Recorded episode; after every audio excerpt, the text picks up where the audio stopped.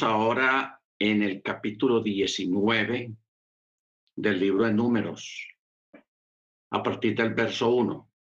Esta paracha se llama Jucat. Jucat. Esta paracha habla de los decretos que también se les llaman los Jukim. Los Jukim. Cuando usted lea en el texto que el Eterno habla acerca de los estatutos o los decretos, que es algo diferente a las misbot. Las misbot, porque hay uno que llama los mispat, otro se llama la Torá, pero, y otro se llama, sí, la, la misbah, que son los preceptos y los mandamientos, pero cuando se habla de los hukot o hukim, está hablando de los mandamientos que no tienen explicación. O sea, que son muy profundos y que solamente hay que obedecerlos. No buscar la explicación y por qué, ni para qué, ni cómo, y etcétera, etcétera. Porque eso es lo que, esa es la maravilla de la Torá. Que todas las leyes de la Torá poseen una razón intrínseca. Por ejemplo, los comentaristas afirman que las leyes de la Torá están más allá de la razón humana. O sea, lo que es la Torá en sí, los mandamientos. Quiere decir de que no se trata de leyes supeditadas a razones inventadas, o sea, eh, eh, los mandamientos no es asunto de hombres, creando leyes para crear un orden en un país, en un gobierno o en una casa, sino que constituyen principios que la realidad misma exige y cuyo propósito consiste en la perfección espiritual de cada individuo que las cumple. Si uno se puede analizar bien todo lo que es la Torah, hermanos, los mandamientos, eh, son mandamientos que elevan espiritualmente a cada persona que cumple el mandamiento. Lo eleva a, una gran aliyá, un gran nivel superior de conocimiento, de perfección espiritual, pero lo más importante de, la Torah es que prepara al individuo, prepara a la persona para entrar al reino, para formar parte del reino. Eso es como, como una, una especie de, de, tesis universitaria o de una carrera universitaria que prepara a la persona para formar parte de un grupo selecto en este caso, se trata de preparar personas, seres humanos, para participar del reino futuro, de la eternidad, porque la eternidad no va a entrar cualquiera llevando una vida desordenada, llevando una vida de, maldad, de imperfecciones sociales, no físicas, sino imperfecciones de carácter y de comportamiento. ¿Ok? Entonces, el, único medio para entrar a ese reino se hace es a través de guardar la Torá, porque la Torá, a través de la obediencia al mandamiento, eleva el nivel espiritual de la persona. El Eterno no está interesado en un cuerpo físico, en una figura, hablando físicamente o materialmente, sino que Él a través de la Torah quiere perfeccionarnos en nuestro carácter, en nuestra ética, en nuestra moral y en nuestras actitudes. Actitudes primeramente al eterno, a la divinidad, actitudes hacia nuestro prójimo y actitudes hacia los animales y actitudes hacia la misma naturaleza, o sea, el respeto por la naturaleza. Porque primero, lo primero que prima es la fe y el reconocimiento de la divinidad como ser supremo, como autoridad en este mundo visible y en el mundo invisible, el mundo espiritual. Entonces, cuando uno se somete y cuando uno obedece y se deja llevar por los términos de la divinidad en cuanto al orden natural del Olam, del universo, entonces ahí es cuando nos preparamos para habitar en él en un, tiempo futuro. Y lo que está haciendo ahora es, a través de la Torá y a través de Yeshua, de la fe en Yeshua, preparar un pueblo, de eso se trata la Torá, preparar un pueblo para vivir con Él en la eternidad. ¿Ok? Y claro, la Torá en sí misma nos ayuda a llevar un nivel de vida muy buena, sin ser emproblemados, sin emproblemar a nadie. O sea, el respeto por él, por todo por la presencia, el respeto por la presencia, el respeto hacia el prójimo, el respeto hacia los animales y el respeto hacia la naturaleza. Esas son cuatro áreas muy importantes que la Torah nos enseña a convivir en medio de la, de, la creación. ¿Ok?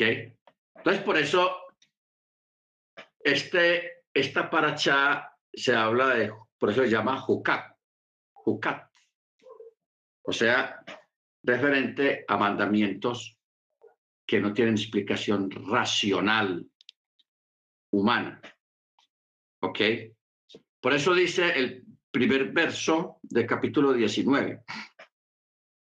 El Eterno habló a Moche y a Aarón para decir, este es el decreto de la Torá que el Eterno ha ordenado diciendo, habla a los hijos de Israel y que tomen para sí una vaca roja o una vaca bermeja, completa, en la que no haya defecto, sobre la cual nunca se impuso yugo, y la entregará el azar, el cohen, y él la sacará a las afueras del campamento, y alguien.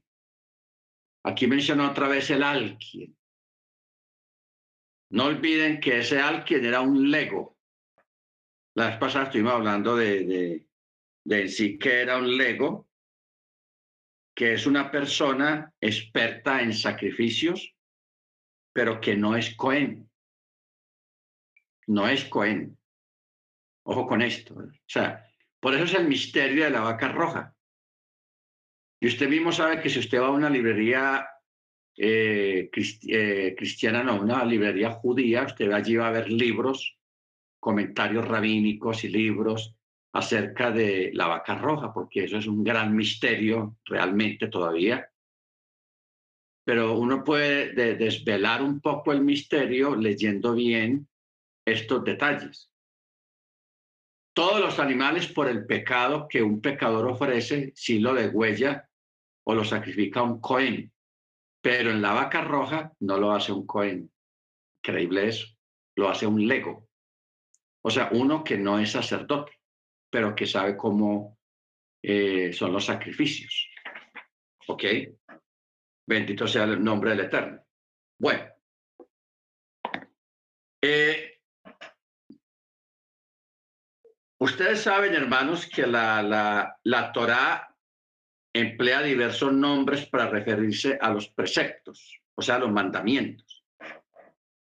El más frecuente se llaman los mispat, mispat, que es la ley o el juicio, que lo, lo que se ocupa de los asuntos legales.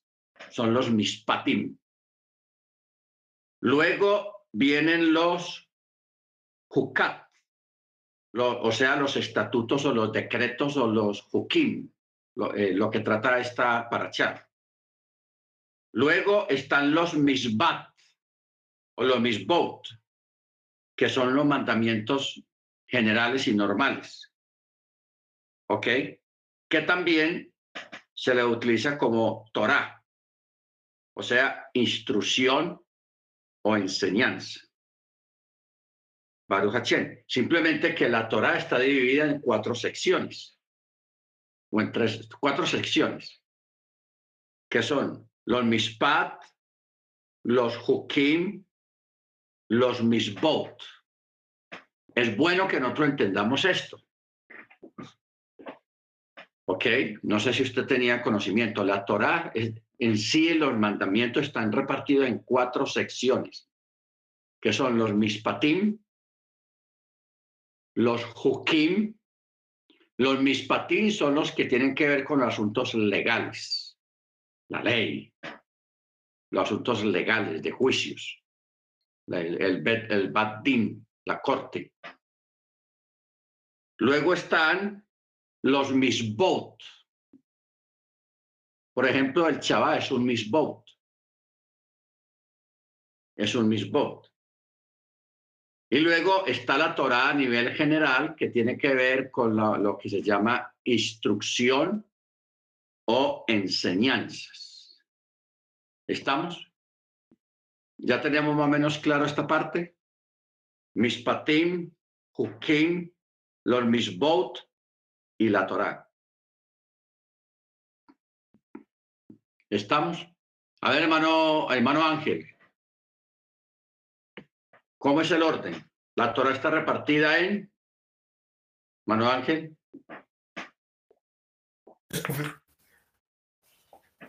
Sí, en, en la Torah, en Mispatim, en los Misbot, y me falta uno, ju, eh, ju, ju, Hukim.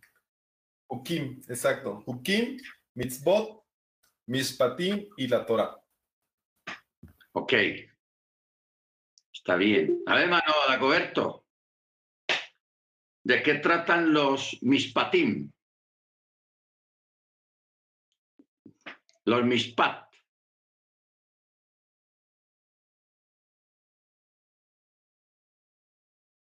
A ver, alguien que, que pueda. De, la- de las leyes sociales, de la ley social. Eh, eh, legales o juicios.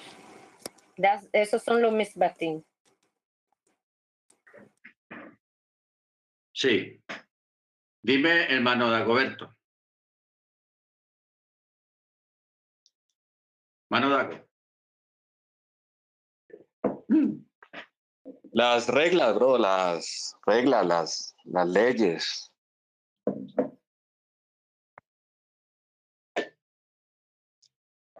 Sí, lo- los MISPAT tienen que ver con los juicios de carácter jurídico y legales.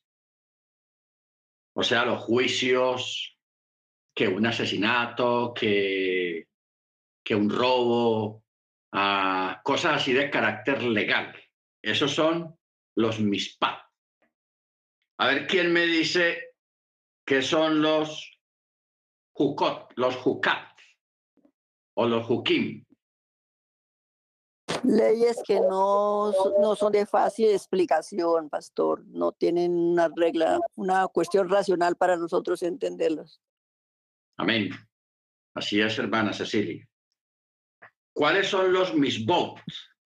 O sea, los preceptos o mandamientos, los misbot.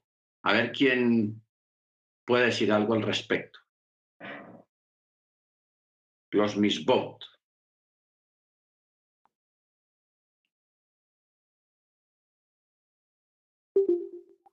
Los misbot son los mandamientos a nivel general.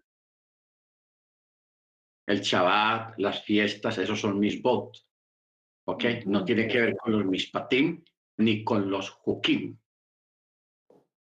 ¿Estamos? Y luego está la Torah, que son todos los mandamientos a nivel general. A nivel general. O sea, la parte de la Torah que tiene que ver con la instrucción o la enseñanza. ¿Ok? Sí, hermana Cecilia.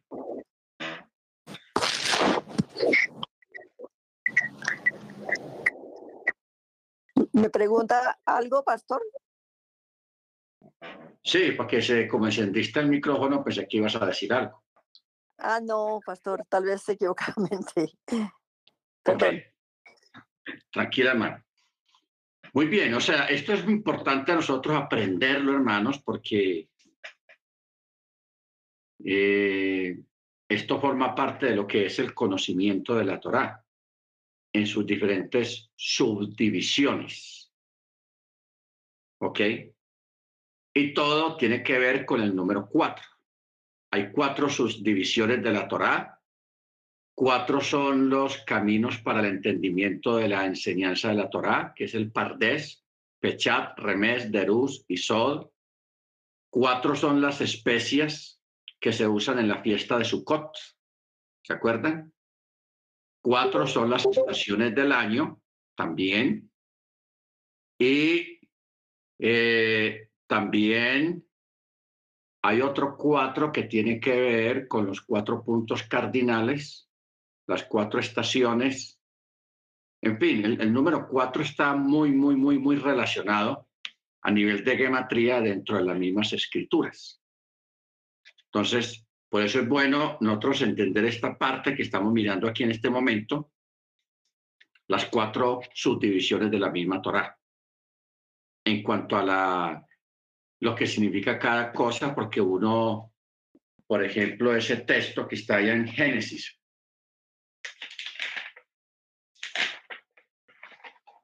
En Génesis hay un texto que habla de esto. Y mire dónde está en Génesis. Génesis 26, 5 dice, por cuanto Abraham oyó mi voz, guardó mi precepto, mis mandamientos, mis estatutos y mis leyes. ¿Ve? Ahí están las cuatro divisiones. Y mire dónde el Eterno menciona esto, en Génesis.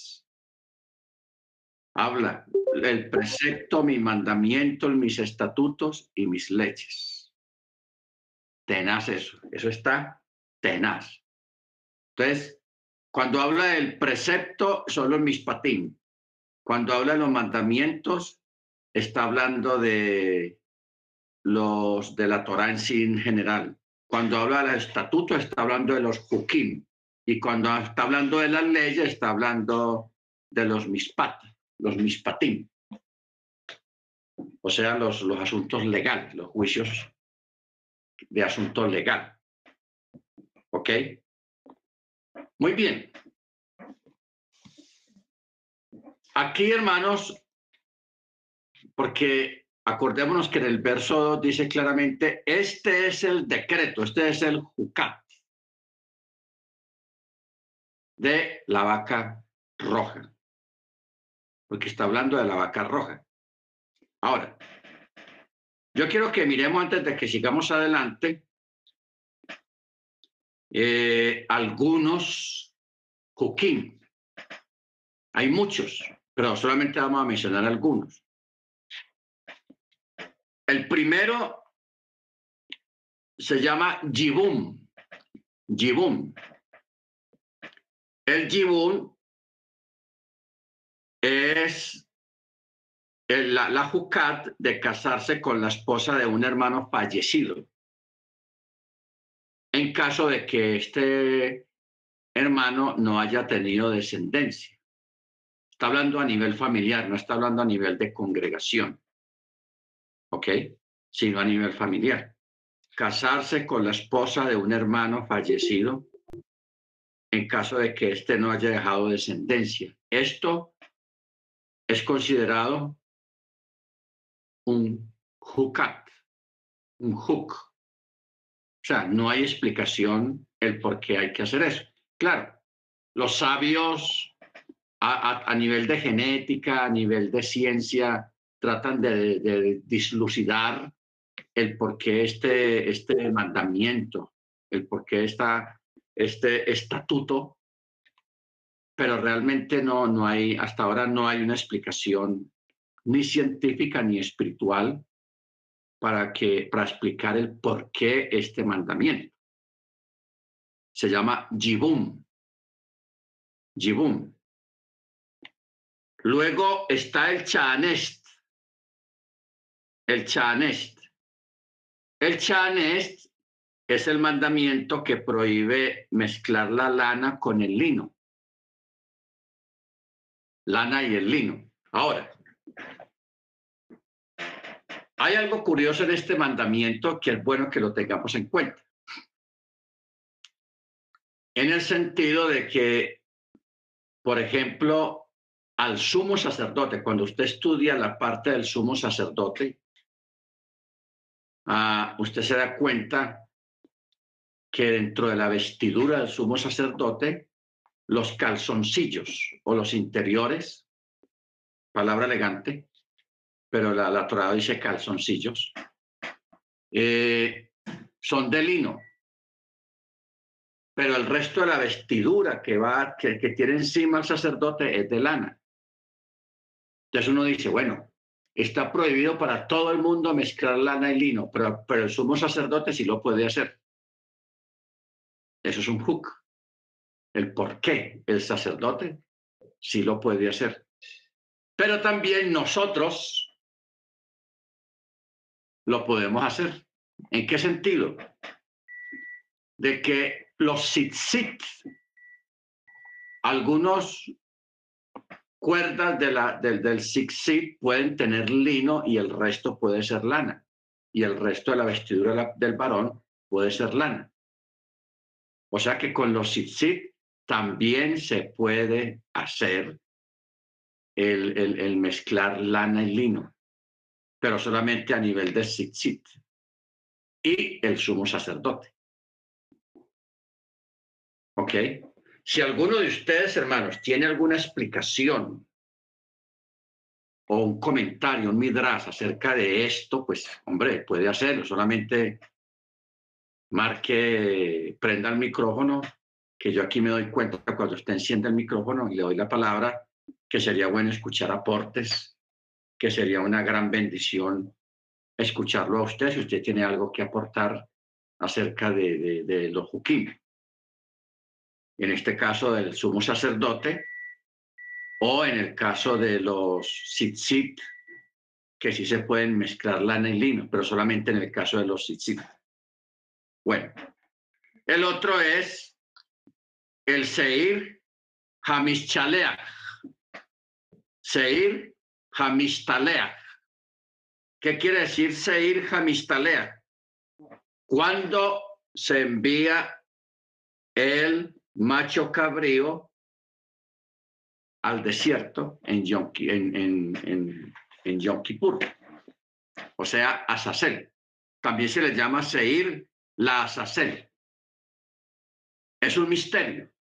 Yo sé, aquí yo, yo he dado explicaciones al respecto, sobre ese significado, porque uno, eh, recordemos que el Brihadacha, el Nuevo Testamento, a nosotros nos, da, nos arroja muchas luces acerca de, de cosas que eran un misterio en el antiguo pacto, pero que hoy en día a través del nuevo pacto y la venida del Mesías, que vino a revelar muchas cosas y a sacar a la luz muchas cosas, entonces uno ya puede hacer un midras, hacer un comentario o decir algo acerca del tema.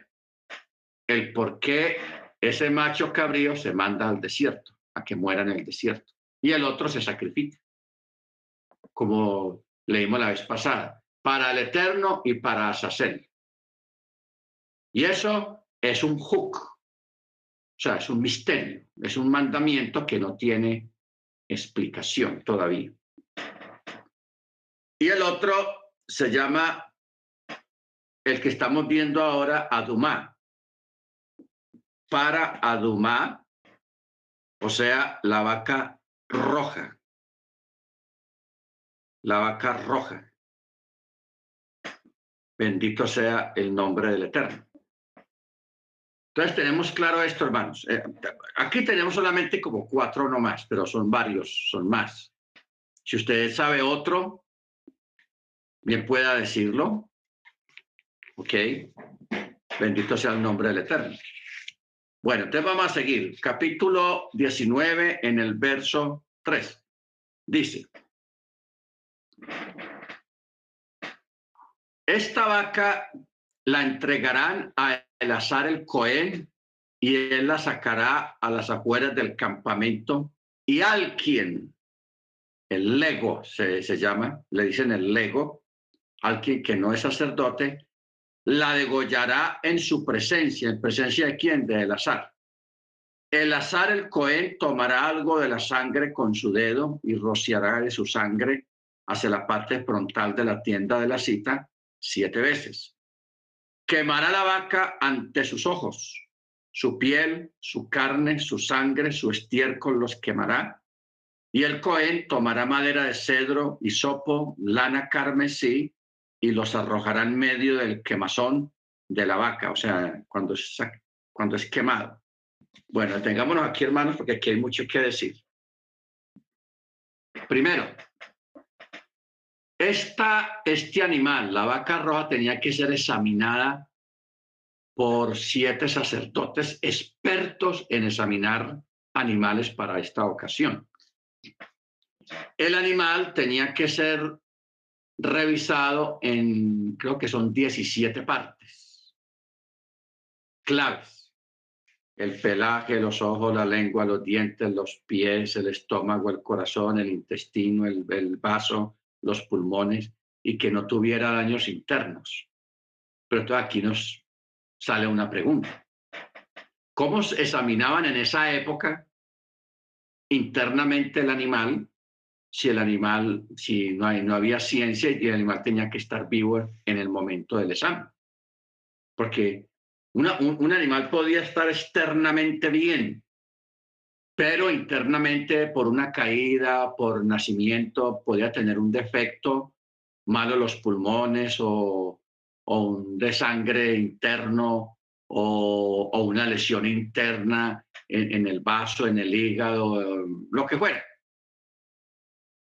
¿Cómo lo examinaban? No olvidemos, hermanos, que el que da el mandamiento da la forma de guardar el mandamiento. El animal lo llevaban estos siete expertos y entraban en la nube.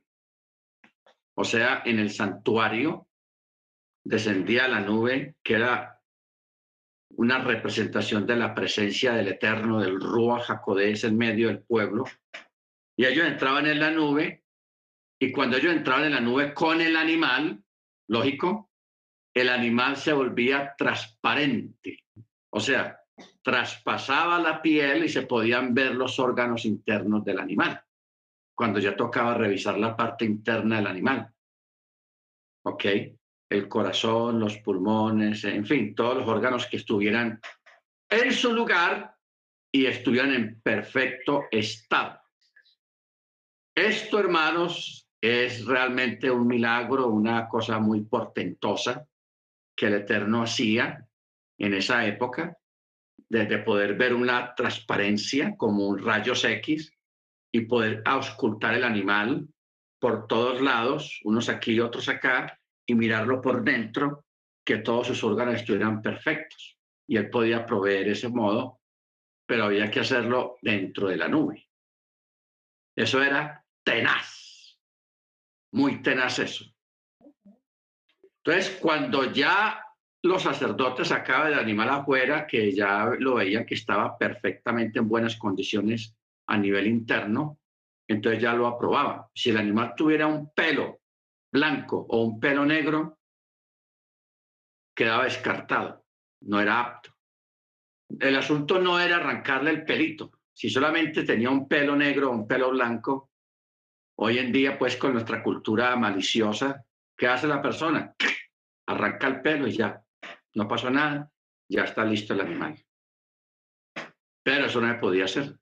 Simplemente si el animal tuviera un pelo, solamente un pelo o dos pelos de otro color, que no fuera el, el bermejo o el rojo, no podía, no era apto para el sacrificio, para esa ceremonia tan especial. ¿Estamos?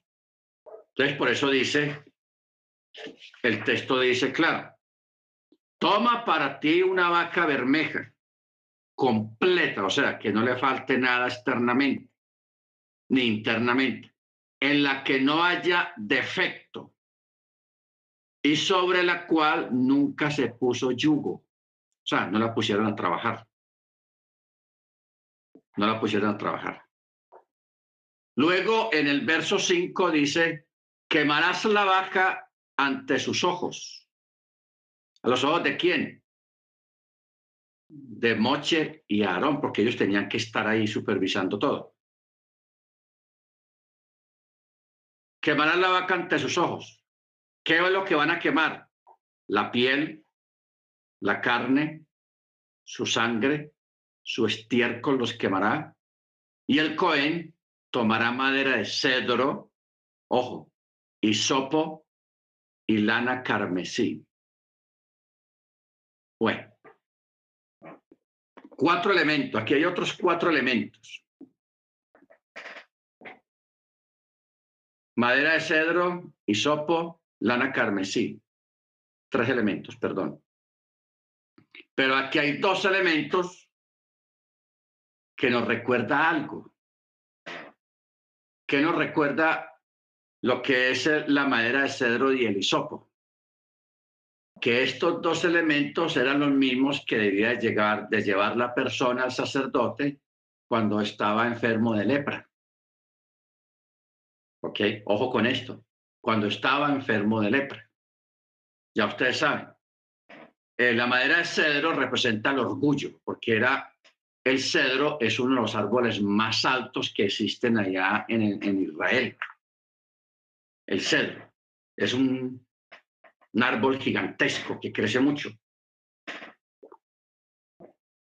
que siempre fue tipificado en, en el sentido del orgullo, la altivez. Y luego está el hisopo.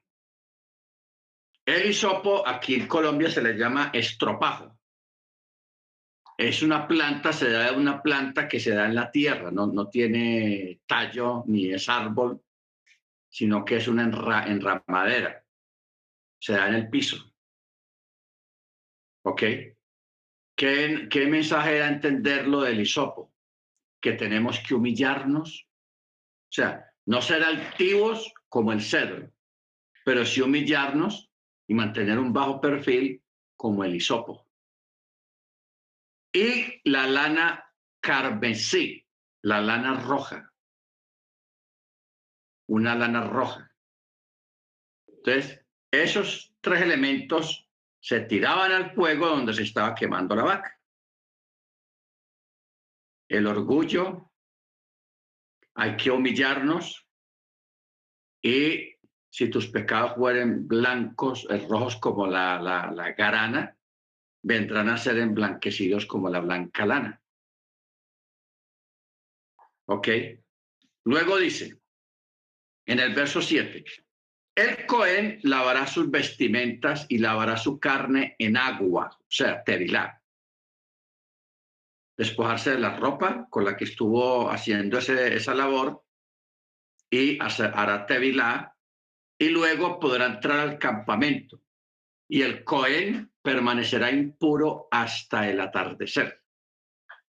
El que las queme, o sea, el que uno era el que lo llevaba, otro lo sacrificaba, otro lo quemaba, y todos los que participaban de este proceso tenían que hacer lo mismo, porque aquí en el verso 8 dice, y el que la queme deberá lavar sus vestimentas en agua y lavará su carne en agua y permanecerá impuro hasta el anochecer.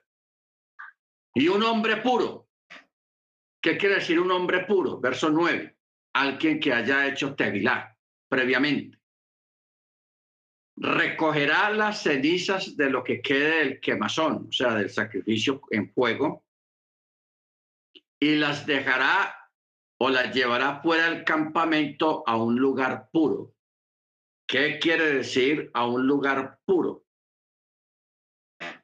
Ese lugar puro era un lugar donde no había pisado nadie, que no lo ha pisado nadie. O sea, ese lugar tenía que seleccionarlo previamente, porque allí era donde se llevaban las cenizas. Ahora, las cenizas de la vaca eran divididas en tres partes. Una era colocada en el monte del aceite, o sea, el monte de los olivos.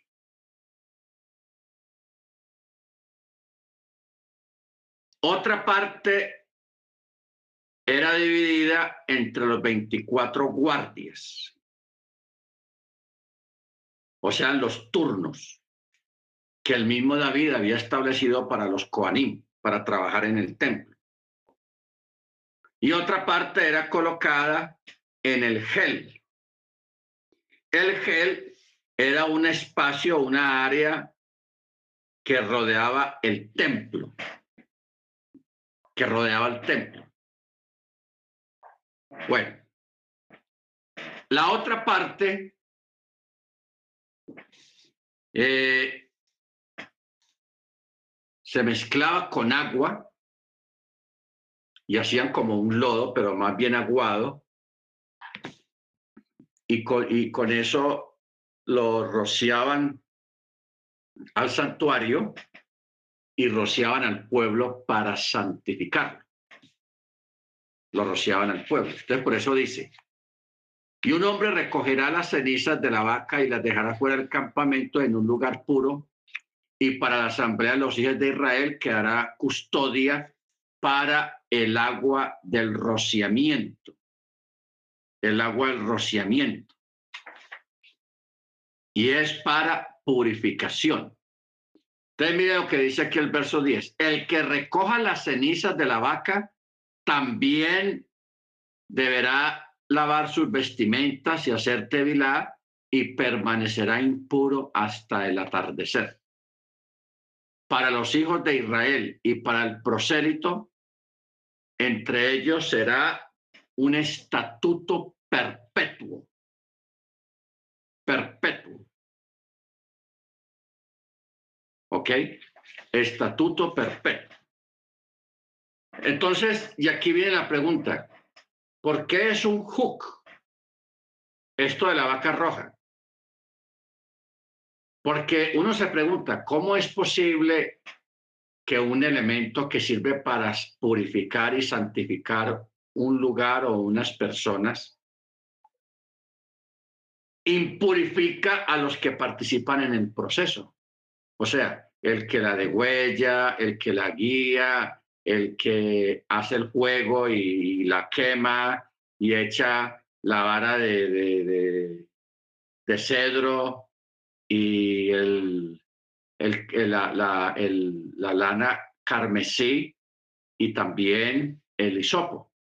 Y luego el que recoge las cenizas cuando ya se quemó todo, recoge las cenizas y las lleva a un lugar y las reparte en los tres lugares que mencionamos y luego la persona que va y busca agua pura, agua viva, y mezcla esas cenizas que quedan con esa agua y rocía el tabernáculo, el altar y rocía el pueblo para purificarlos, pero ellos, los que participan de ese proceso, quedan impuros. Quedan impuros hasta el anochecer y tenían que ser tevilar. Entonces, ¿Cómo algo que es para santificar y purifica a los que participan en el proceso? Esa es la pregunta y ese es el misterio. ¿Por qué ellos quedaban impuros? Como un midras, recordemos una clase que tuvimos esta semana o la semana pasada, hablando de imponer las manos con ligereza. ¿Se acuerdan? Eso posiblemente tiene que ver con eso tiene que ver con eso, de no echar las perlas a los perros o no ponerle una, una argolla de oro brillante, bien bonita, en la nariz de un cerdo. Eso tiene que ver con eso ahí. ¿Alguien quiere decir algo al respecto? Bien puede, hermanos, hablen, digan, opinen, denos un midras acerca de esto que estamos mirando aquí, de este hook de la vaca roja. A ver, hermano Freddy, hermano Álvaro, hermana Beatriz, hermana Ángela, hermano Guillermo, hermano Agoberto. Eh, una pregunta, ¿por qué el creador exige que tenga que ser la vaca roja? ¿Por qué no puede ser otro color? Ok, tiene que ser la vaca roja porque así lo determinó el Eterno él dijo que tenía que ser una vaca bermeja, roja, porque en parte el rojo tiene un significado dentro de la cultura israelita que tiene que ver con los sacrificios cruentos eh, en cuanto al color de la sangre, que es roja. ¿Ok? Por eso en el templo por un tiempo se utilizó el hilo rojo en la, en la, en la entrada del templo, que se utilizaba ese hilo rojo, se utilizaba precisamente en, en Yom Kippur. Porque cuando caía la noche, se ponía un hilo. Podía ser blanco o rojo. Si se ponía rojo, se ponía en la entrada, se colgaba ahí, y al otro día, si el Eterno aceptaba el sacrificio de la vaca roja, al otro día el color del hilo rojo se tornaba blanco. Cambiaba de color y se ponía blanco. Y si él rechazaba ese sacrificio de la vaca roja, el hilo permanecía rojo, no se tornaba blanco. Como una forma de, de que el Eterno rechazaba ese sacrificio porque de pronto no pudo haber habido un arrepentimiento sincero del pueblo o había un anatema dentro del pueblo, etcétera, etcétera, etcétera, cualquier falta que hubiere dentro del, del campamento del pueblo de Israel. Entonces, eh, el, asunto es que esto es un mandamiento, el Eterno con detalle lo especificó. La vaca o este animal tiene que ser completamente rojo rojo. Ahora, el animal después de la destrucción del templo no volvieron a ver en el planeta Tierra vacas rojas, desaparecieron del mapa. O sea, es algo muy parecido a otros tres elementos que han desaparecido, que se extinguieron. Uno es el molusco, de donde se sacaba el color azul para los sit Eso desapareció. Otro fue las vacas rojas no volvieron a aparecer. Y otro es el animal que tiene un cacho que se me olvida el nombre. Unicornio. El, unicornio. El unicornio. Que en hebreo se le llama el, el, el jasalón, algo así, el, creo que el jasalón ese animal desapareció porque cumplió su función en la época en que la tienda de la cita estaba en el desierto y estaba cubierto de pieles, que es, eh, parte de las pieles era del unicornio. Pero como ya se construyó un templo sólido, ya no se necesitaba más piel de unicornio, entonces este animal desapareció del mapa. No desapareció y no volverá a aparecer nunca porque en un futuro se va a reconstruir un templo, más no un tabernáculo como el del desierto, sino un templo sólido como el que construyó Salomón. ¿Ok? Entonces estos son más o menos tres animales que se extinguieron, menos la vaca roja, porque la vaca roja ya volvió a aparecer hace unos pocos años. En Estados Unidos nació un ternero rojo, y ahí mismo le, echaron mano eh, en Israel, cuando le dieron cuenta de eso, le, ofrecieron mucho dinero al, campesino para que les vendiera este animal y lo llevaron para Israel para, para que se multiplicara allá. Entonces ya hay varios animales rojos. No, si hermana Senia. Perdón, estaba hablando sin, sin el micrófono. Acá yo tengo un libro judío, por cierto.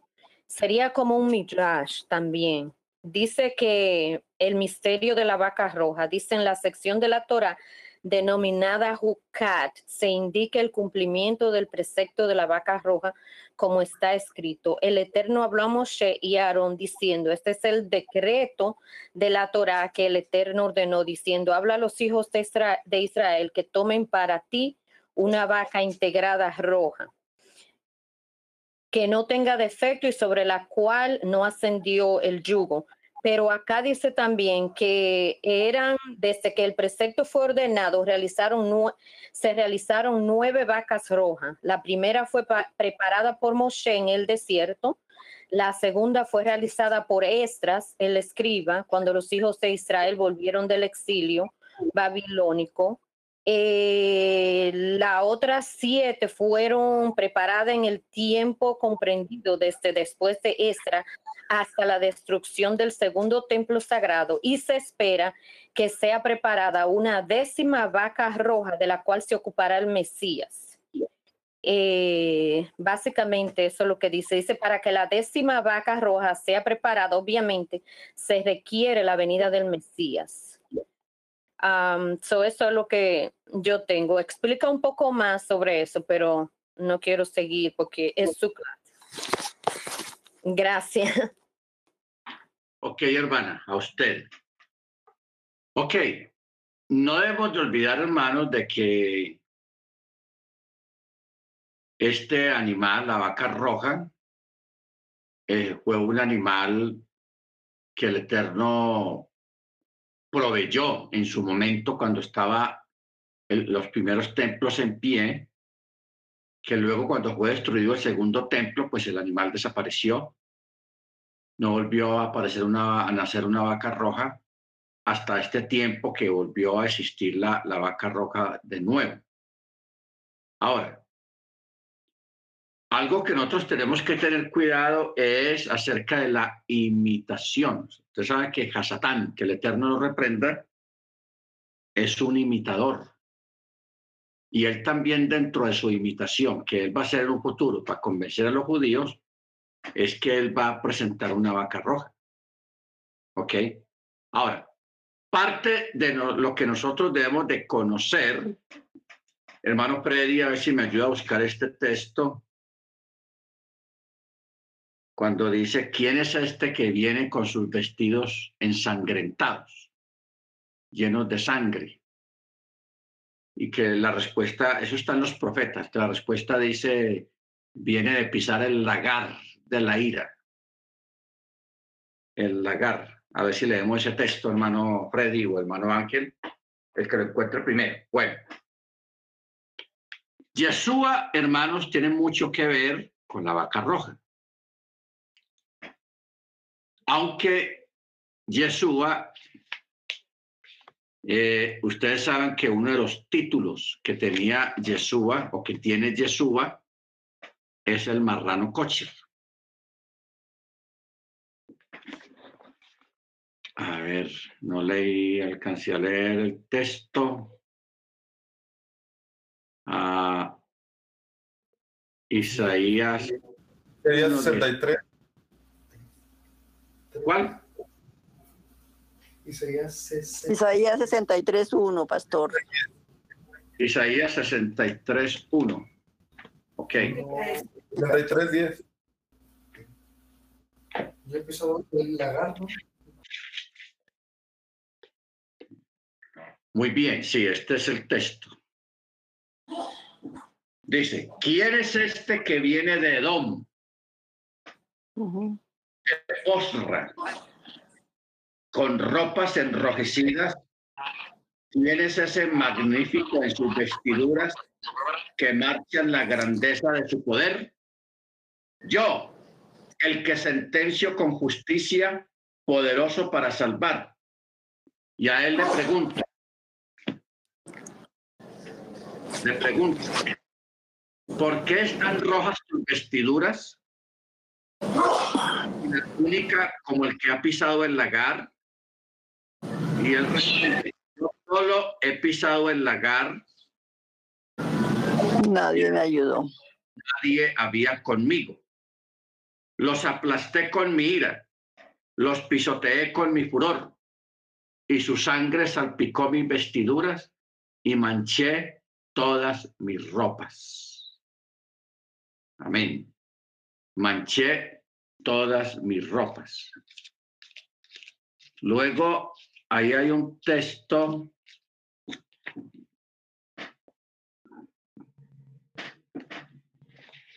que está en mismo Isaías 1.18. Dice, venid pues y estaremos a cuenta, dice Yahweh aunque vuestros pecados sean como la grana, como la nieve serán emblanquecidos. Y aunque sean rojos como el carmesí, vendrán a ser como blanca lana. Este texto de Isaías 1.18, complementado con Isaías 63, ¿quién es este que viene de Bosra?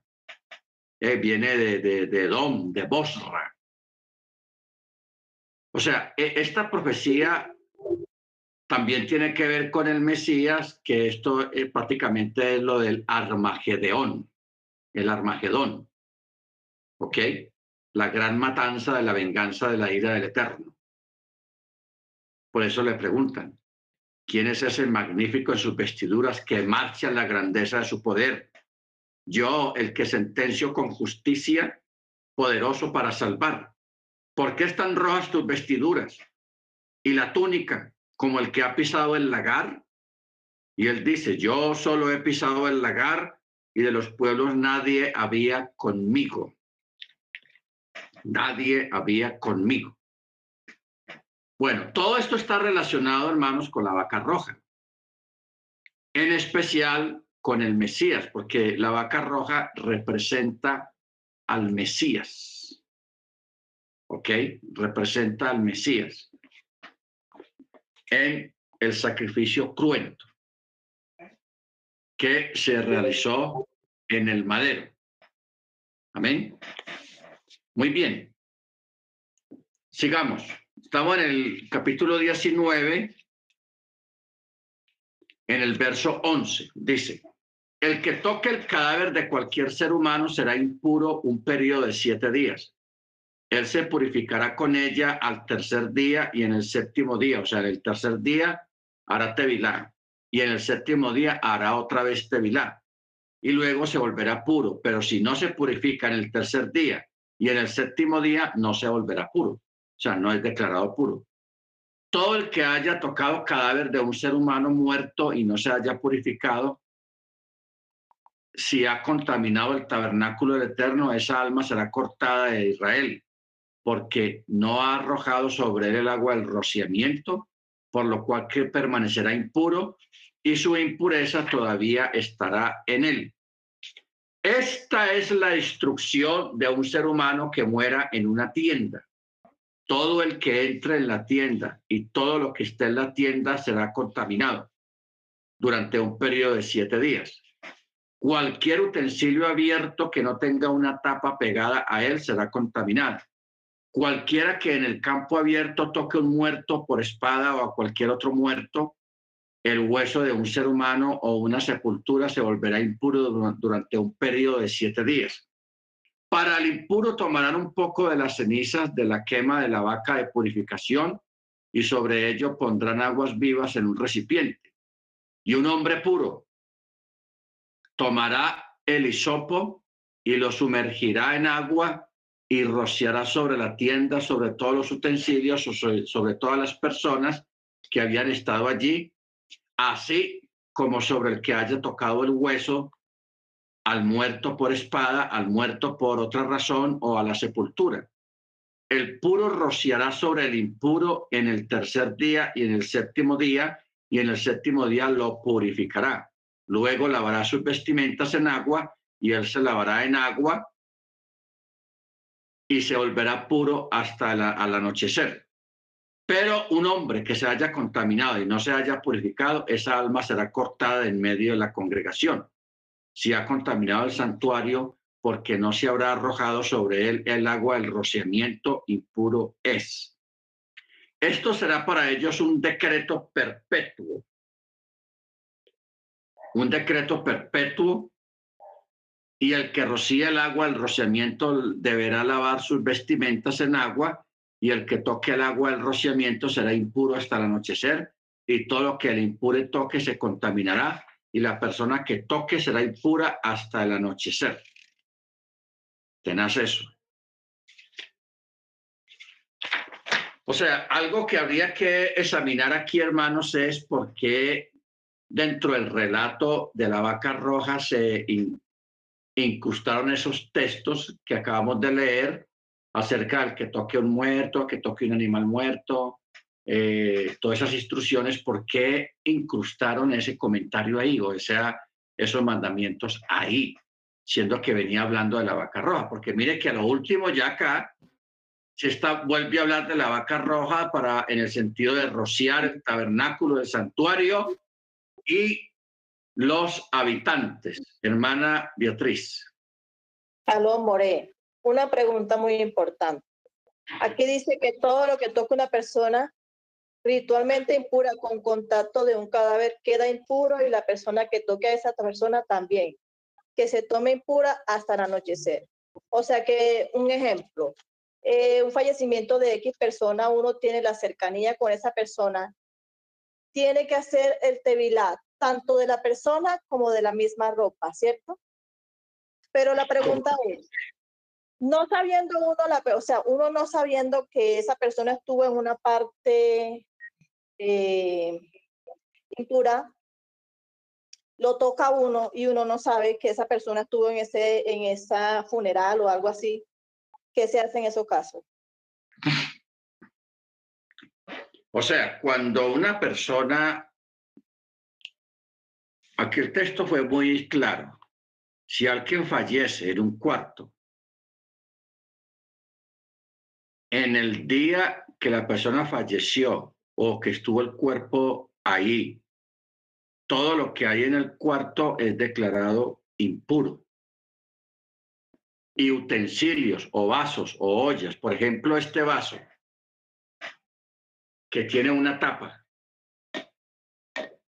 Si el vaso estaba tapado dentro del cuarto, no es declarado impuro.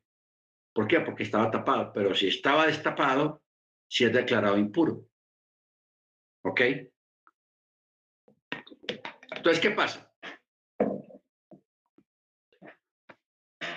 El por qué una persona o el cuarto donde estuvo el, el cadáver, el, el, el, difunto, llamémoslo así, porque como hablamos la vez pasada, el cuerpo de una persona que ya fallece empieza a a expeler los líquidos y los gases. Entonces, esos gases se impregnan del cuerpo, de, perdón, se impregnan de lo que está alrededor en el cuarto. Por eso es que el cuarto es declarado impuro. Entonces, si una persona entra ahí, lógicamente, pues está participando de esa impureza por haber entrado al cuarto donde está el difunto o haber tocado un objeto del cuarto. Esa persona cuando regrese a su casa tiene que hacer tevilá antes de entrar a su casa. O cuando entre a su casa, hacer tevilá y cambiarse la ropa completamente. Entonces, e-, esa es, una, esa es más o menos la reglamentación que tiene que ver en este caso con los difuntos o el cuarto o los objetos que estaban cerca o dentro del cuarto donde estaba el difunto. El asunto es que yo no entendí bien. Sí, hermana Jennifer. Este, la hermana decía que, por ejemplo, si un familiar de algún conocido se muere, es, nosotros no sabemos si le damos el, pésame, por decir algo, el pésame lo abrazamos, pero no sabemos, desconocemos si esa persona tocó al muerto. O sea, estamos es, ignorando esa parte. Eso es lo que se refería ella. ¿Cómo saber yo si él lo tocó y ya estoy pura yo también? Porque al abrazarlo, al darle el pésame, pues no sé si tocó al muerto. Siento yo que eso es lo que se refería la hermana. Ah, Pero bueno, ya, ya. por ignorancia, porque no sabemos, no sabemos si lo tocó o no lo tocó. Bueno, yo creo que el Eterno ahí ve que nosotros desconocemos esa parte. O sea, es más bien a nivel de prudencia. Eh, usted sabe que cuando una persona fallece, pues eh, lo llevan al anfiteatro para que lo, lo preparen y todo eso. Entonces, muchas de las personas familiares más cercanas no tienen ya contacto con el difunto. Ahora, el asunto es que el texto comienza diciendo que la persona que tocó cadáver será impura siete días. Siete días. Está en el verso 14. Dice, esta es la instrucción acerca de un ser humano que muera en una tienda. Todo lo que entre en la tienda y todo lo que esté en la tienda se contaminará durante un periodo de siete días. Cualquier utensilio abierto que no tenga una tapa pegada a él será se declarará contaminado. Igualmente, si alguien se encuentra o se topa con un cuerpo de un muerto, de un difunto o un animal o un hueso o una sepultura, también se volverá impuro durante siete días. More. Sí, hermano. No, pero venga, aquí hay un detalle que no estamos saliendo, diría yo. ¿Me escucha bien? O sea, el problema no es, es que la escritura es clara.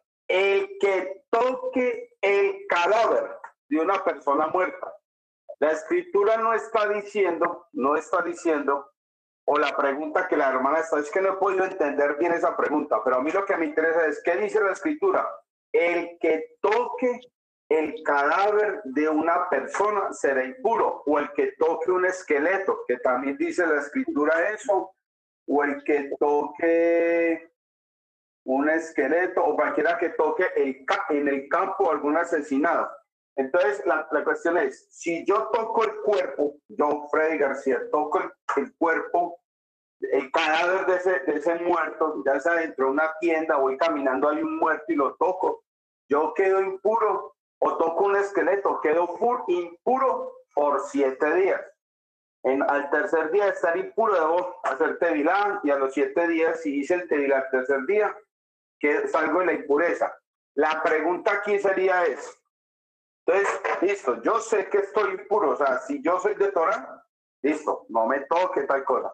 La pregunta es, entonces, si yo voy caminando y alguien, como dice la hermana, me da el pésame porque porque aquí no estamos hablando de un familiar, es que es donde yo me confundo un poco o estamos sacando la idea. O sea, no es que me den un pésame porque yo me puedo contaminar según las escrituras por mi padre y por mi hijo, por mi esposa. Creo que es así.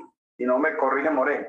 Pero en esta, en esta, en esta paracha estamos diciendo es, el que toque el cadáver de una persona será impuro. O sea, no es un familiar, es una persona que me encontré o llegué a una casa, como dice, hay una tienda, un esqueleto, un cementerio. Yo quedo impuro. Entonces, ¿por qué me va a dar un pésame a mí si no es un familiar mío? No sé si me hago entender ahí y porque pues nos desviamos del tema. Es el que toque el cadáver de una persona será impuro. Que esté en una tienda, en una tumba o en un esqueleto. Eso es lo que dice la escritura en esta paracha. Entonces no es que alguien me vaya a dar a mí un pésame, porque es que yo no, esta paracha no está hablando del pésame sobre uno de los míos fallecidos, sino es que voy caminando y toco un cuerpo. No sé si me hice entender como en esa en ese paréntesis, mi more.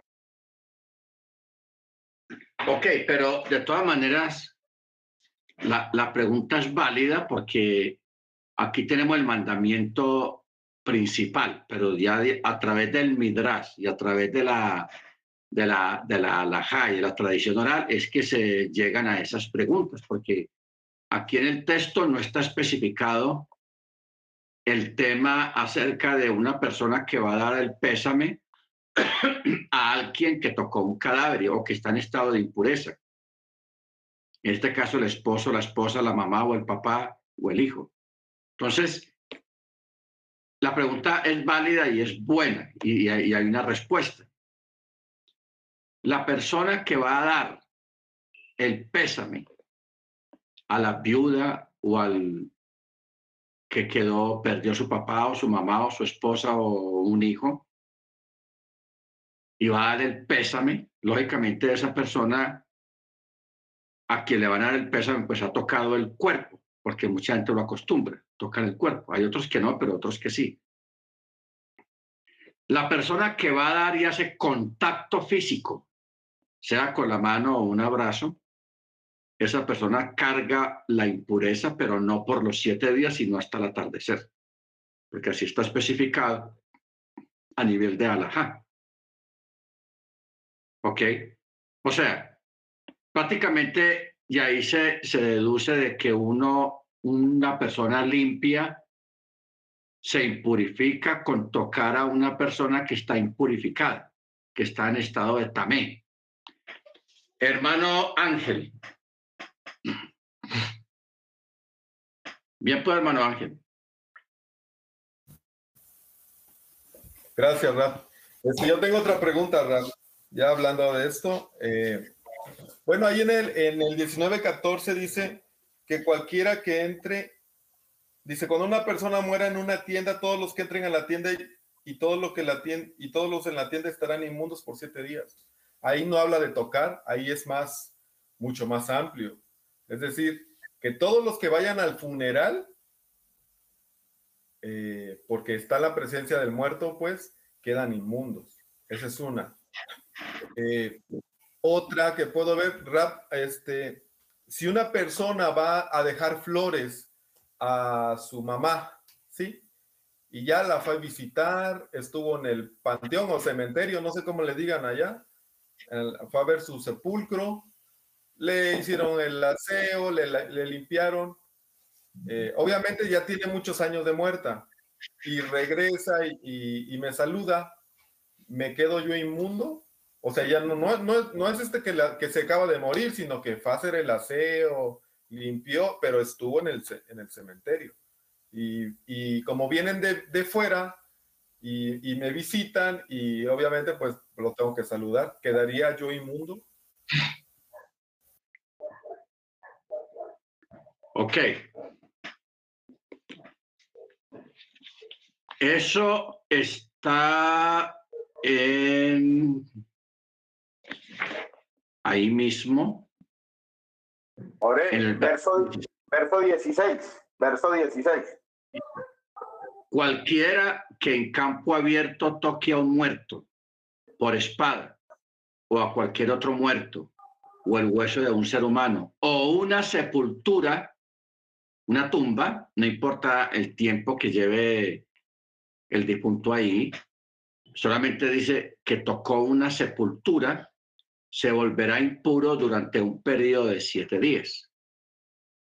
Ahora, la, la pregunta que plantea la hermana es si la persona que tocó una tumba, vieja o lo que sea, pero está impuro durante siete días, viene alguien y lo saluda, sea por otro motivo, un saludo normal, esa persona queda impura hasta el atardecer, no por siete días, sino hasta el atardecer. Esa es la aclaración que yo quería hacer. El que hizo, el que tocó el hueso o el muerto o el difunto o lo que sea, directamente sí son siete días de impurificación, impuro por siete días. Pero alguien lo saluda, lo toca, le da un abrazo, etcétera, etcétera, etcétera. Ese alguien que vino solamente quedará impuro hasta el atardecer. Esa es la aclaración. El que lo hizo en forma directa, siete días. El que lo hizo en forma indirecta, solamente hasta el atardecer quedará impuro. ¿Ok? Muy bien. Vamos a pasar al capítulo 20, que aquí está la segunda parte de- de- del otro tema. O sea, la- eh, aquí está el otro tema. Dice así, los hijos de Israel, toda la asamblea llegaron al desierto de Sin en el primer mes y el pueblo se asentó en Cadés de Bernea. Y allí fue donde murió Miriam. Allí fue donde murió Miriam, la hermana de Moche, y allí fue sepultada. Y no había agua, otra vez el problema, el agua. No había agua para la asamblea y se reunieron contra Moche y contra Aarón. Y el pueblo contendió contra Moche y exclamaron diciendo, ojalá hubiésemos fallecido por la misma muerte de, de nuestros hermanos delante del Eterno. ¿Ok? ¿De, ¿A cuáles hermanos está refiriendo cuando se abrió la tierra?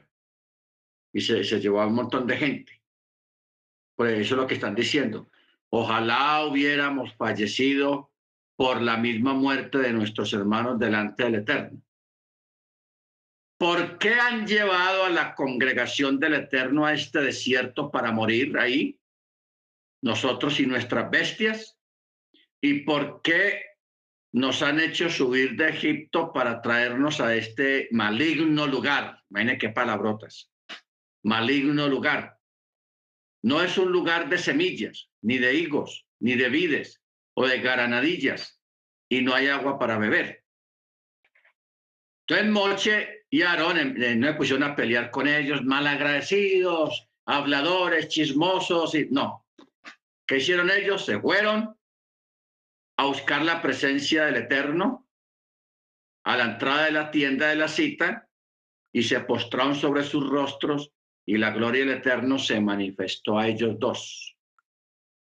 Y el Eterno habló a Moche y le dijo, toma tu ara y reúne a la asamblea tú y tu hermano Aarón y hablen a la roca ante la vista de todo el pueblo y ella dará sus aguas y sacarás agua para ellos de la roca y darás de beber a la asamblea y a sus bestias.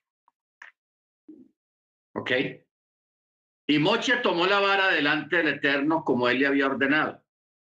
Y Moche y Aarón reunieron a la congregación frente a la roca en mención.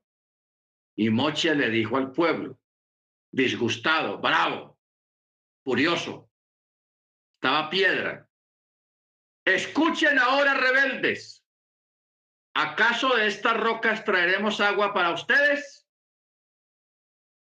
Entonces Moche alzó su mano y golpeó la roca con su vara dos veces y salió abundante agua y la asamblea y las bestias bebieron. Entonces el Eterno dijo a Moche y a Aarón, ¿por qué ustedes no hicieron que se confiaran en mí para santificarme a la vista de los hijos de Israel? Por esto, ustedes no entrarán o no llevarán a esta congregación a la tierra que yo les he entregado. Estas son las aguas de Meribá, donde los hijos de Israel contendieron con el Eterno y él fue santificado a través de ellas. Aquí Moche se metió en problemas. Se dejó llevar por las emociones, por el disgusto y recuerden que el Eterno le dijo muy claro, háblale a la roca. No le dijo golpea la roca, háblale. Pero como él estaba disgustado, mire las palabras que dijo al pueblo. Escuchen ahora, rebeldes, ¿acaso de esta roca sacaremos agua para ustedes? O sea, él targiversó las palabras del Eterno en medio de su disgusto y dijo cosas que no debía de haber dicho y que el Eterno no le mandó que dijera. Porque él dice, ¿acaso sacaremos agua de esta roca para ustedes? Y claro, él fue y golpeó la roca dos veces y salió el agua. El agua sí salió de verdad. O sea, el milagro sí pasó, pero el proceso del milagro fue irregular. No de parte del Eterno, porque Él es perfecto, sino de parte de Moche, porque Moche en medio de su disgusto estaba Piedro, él se puso a regañar al pueblo y le dijo que entonces que le vamos a sacar agua de esta roca o qué? O sea, él dijo cosas improcedentes realmente y él golpeó la roca y el Eterno no le dijo que la golpeara, sino que le hablara. Y eso significó para Moche, hermanos, de que él no pudo entrar a la tierra prometida, ni él ni Aarón. ¿Por qué? Porque no santificaron el nombre del Eterno. ¿En qué sentido quiere decir que no lo santificaron? Que no hicieron las cosas como él les había mandado. El Eterno le dijo, háblale a la roca. Y él dijo otras palabras diferentes y no le habló a la roca, sino que la golpeó y lo hizo dos veces dos veces. Ahora, ¿por qué el disgusto del Eterno, hermanos? ¿Por qué el disgusto del Eterno? Porque esta roca simbólicamente representa al Mesías y representa al mismo Eterno también. Era el mismo Eterno. Aquella roca era un símbolo del Eterno. ¿Cómo lo vamos a comprobar? Vamos a las escrituras y vamos a leer unos textos. hermana, hermana Cecilia, si usted tiene su Biblia en la mano, ábrala en segunda de Samuel 22, 2 y 23, 3. 22, 2 y 23, 3 hermana Cecilia, para que la tenga lista ahí cuando yo le diga. Génesis 49, 24. Por favor, me repite, pastor, la cita segunda de Samuel. La cita de segunda de Samuel 22, 2 y 23, 3. Ok. Bueno, voy a leer el texto de 49, 24. Génesis, dice mas su arco permaneció en firme. Aquí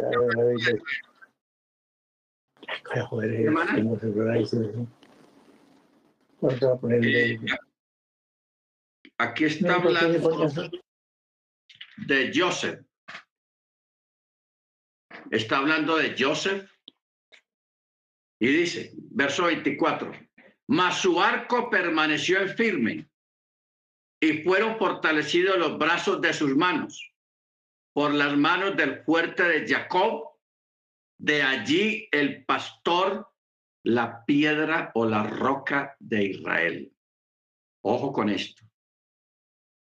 Las manos del fuerte de Jacob, el pastor, de allí el pastor, la piedra de Israel o la roca de Israel.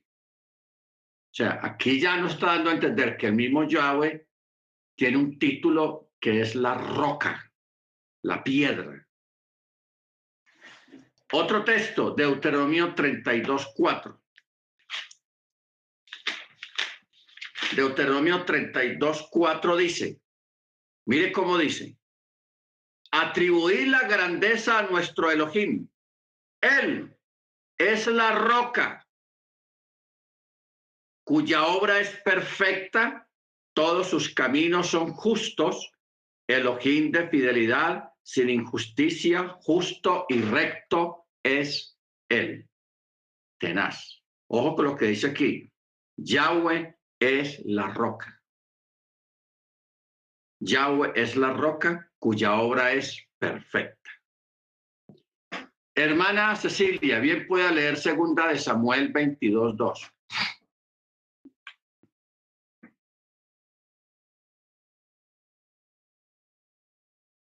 22.2, hermana Cecilia, de Segunda de Samuel.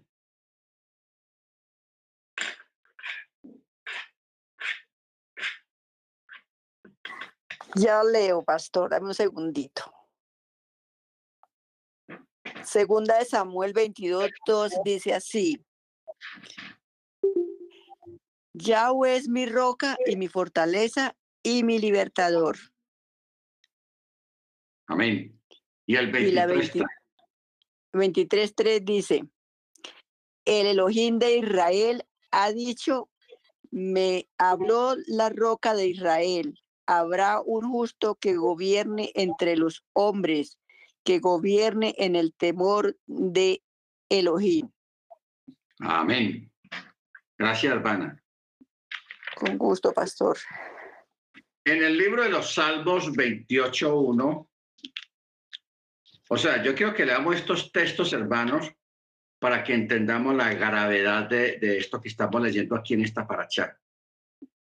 28.1 dice, a ti clamo, oh Yahweh, roca mía, no guardes silencio para conmigo, no sea que te, te desentiendas de mí y llegue a ser semejante a los que bajan al sepulcro. A ti clamo, oh Yahweh, roca mía. Y en el Salmo 89, verso 26, dice, Él clamará a mí, tú eres mi Padre, mi Elohim y la roca de mi salvación. Tenaz.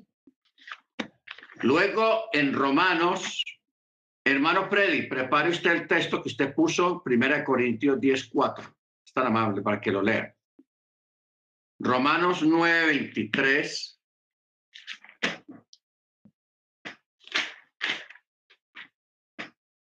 Nueve veintitrés dice. No, nueve treinta y tres, perdón. Dice, como está escrito, he aquí pongo en Sión piedra de tropiezo y roca de caída, y el que crea en él no será avergonzado. Mire que este texto está en el Brihadachá. Luego, bien puede Manofredi, primera de Corintios 10, 4.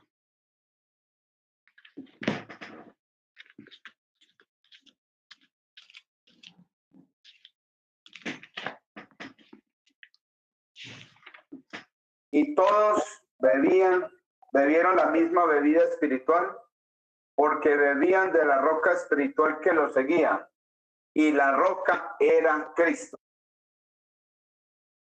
Amén. ¿Cómo la ve? Y la roca era el Mesías. Por eso este texto tenaz. es tenaz y es muy importante para que entendamos, hermanos, la embarrada y el error que cometió Moche por dejarse sacar la piedra, disgustarse por el pueblo. Por el pueblo. Ahora, vamos a hacer aquí una, una, un complemento. Vamos a hacer un complemento. Ustedes saben que hoy en día, socialmente o políticamente o democráticamente, se dice que, que dice la gente, la voz del pueblo es la voz de Dios, así se dice, que la voz del pueblo es la voz de Dios. Y dice que cuando el pueblo se, se revela en contra de un gobierno, que sea malo lo que sea, que hay que hacerle caso al pueblo, que porque el pueblo es el que manda, el pueblo es el que emite el voto o el pueblo es el que manda. ¿Ok? Ahora, e, esta forma de pensar occidental es incorrecta. Es incorrecta. ¿Por qué? Porque ni la voz del pueblo es la que manda, ni la voz del rey o del presidente es la que manda, sino que lo que debe mandar es la constitución de un país, o sea, las leyes de un país. Eso es lo que manda, no la voz del pueblo. Porque mire usted qué tal que Moche le prestara atención a, este pueblo, hermanos, tan rebelde, tan malagradecido, tan groseros que son. ¿Qué tal que Moche o el Eterno le, hiciera caso al pueblo? ¿Qué fue lo que, lo que trajo la, la, la, la caída de Israel dos veces? En parte. La primera caída que tuvieron el tropiezo que tuvieron con el Eterno fue cuando pidieron rey. Queremos un rey, queremos un rey. Y el Eterno les dijo, pero ¿acaso yo no basto para vosotros como rey? Porque queréis un otro rey? Queremos un rey. El Eterno, ah, bueno, quieren rey, tenga, les puso a Saúl. Y de ahí salieron un montón de reyes, unos salieron buenos, otros regular, otros malos y otros remalos. La mayoría remalos que eso fue parte de la, de la caída de Israel como pueblo por haber desechado a su rey. No quería al Eterno como rey. Tenás eso. Luego, la, la otra caída fue, hermanos, con Saúl. Saúl, el Eterno lo mandó a destruir a Malek y el Eterno le dio instrucciones. No me traiga allá ni una aguja, ni una paja. Vea, es, lo- los, el calzado, los zapatos, sacúdanlos antes de entrar al pueblo porque no, no quiero ni polvo de allá. No me traigan nada, porque el Eterno sabe quién es Amalek. Pero ¿qué hizo el pueblo? Vieron un ganado, unas vacas hermosas, un ganado hermoso, bonito. Uy, qué bueno para ofrecer al Eterno el sacrificio. Ah. Eh, entonces, fueron y hablaron con Saúl, el rey, y el rey, primera de Samuel, le paró cañas, como dicen en algunas partes, les prestó atención. Claro, al principio Saúl dijo, no, no, no, el Eterno dijo que no trajéramos nada para acá, dejen eso quieto allá, destruyanlo. Pero ellos porfiaron y porfiaron y, y, y- y se levantaron muchas voces. Y Saúl, el rey, por prestarle atención al pueblo, cometió un error muy grave. Per- aceptó que se trajeran ese ganado bonito para ofrecerlo al Eterno, no era para nada malo, hermanos, porque ni siquiera era para ellos comerse la carne y hacer asa- a- una fiesta de asado, un barbecue, no, no era para eso, era para ofrecerlo al Eterno sacrificio. Y le perdonó la vida al rey Amalecita para humillarlo y luego matarlo. Pero, hermanos, e- el asunto es la ordenanza. El Eterno le dijo a Mochi, háblale a la roca. Y Mochi golpeó la roca. Le dijo a Saúl, no se me traiga de ni una paja ni una aguja. Se trajo un ganado y al rey para humillarlo y luego matarlo. O sea, cometieron, ambos cometieron errores. No se atenieron a las instrucciones específicas que el Eterno les había dado con antelación. Eso trajo la, pérdida de la investidura y la pérdida de la bendición del Eterno. Saúl perdió su investidura como rey y Moche y Aarón no entraban a la tierra prometida. 40 años lidiando con un pueblo para llevarlo a la tierra prometida y ellos no entraron. Tenaz eso. ¿Ok? Entonces, ¿cómo aplicaríamos nosotros hoy en día e- esta situación? De que hay personas que saben específicamente la fecha de una fiesta, cuándo es el Shabbat, cuándo son las fechas de las fiestas del Eterno, y tratan de negociar con el Eterno. Señor, yo no voy a poder hacer la fiesta, tengo un trabajo muy importante. Vea, yo hago la fiesta el otro día o el otro domingo, lo que sea.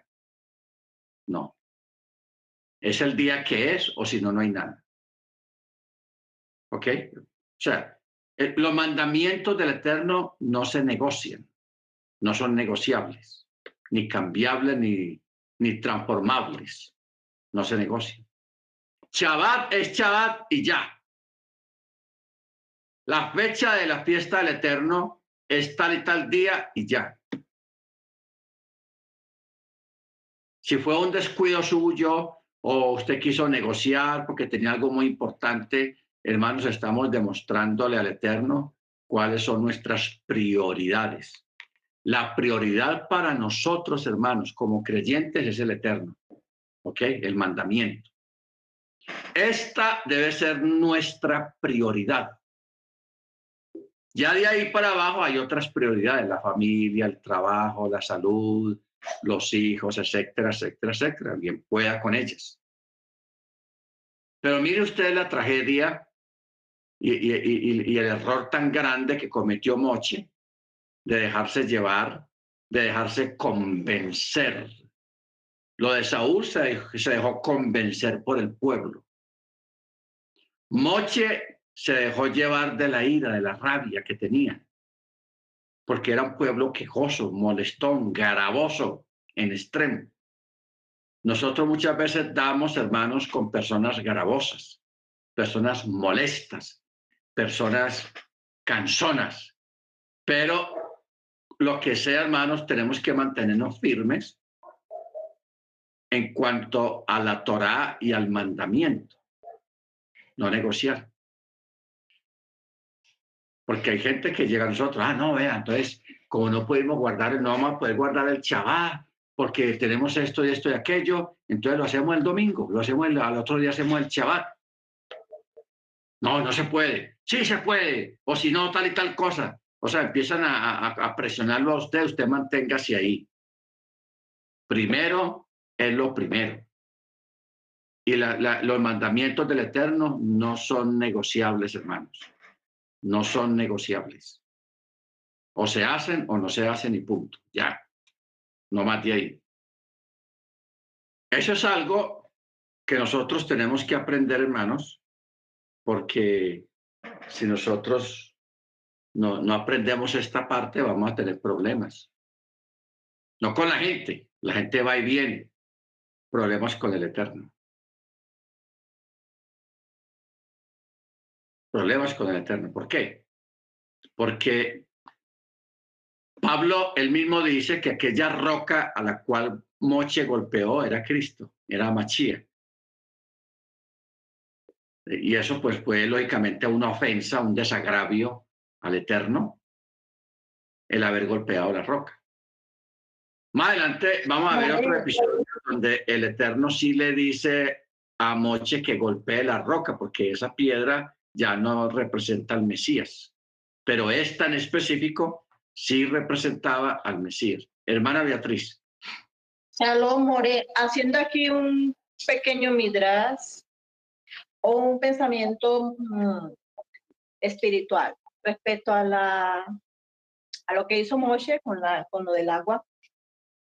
Realmente lo que yo pienso y me parece que es así que lo que el Eterno quería en ese momento con el pueblo hebreo incrédulo o rebelde o desesperado porque todo lo querían ya, el Eterno quería era como probar o seguir probando la fe y la confianza en el Mashiach.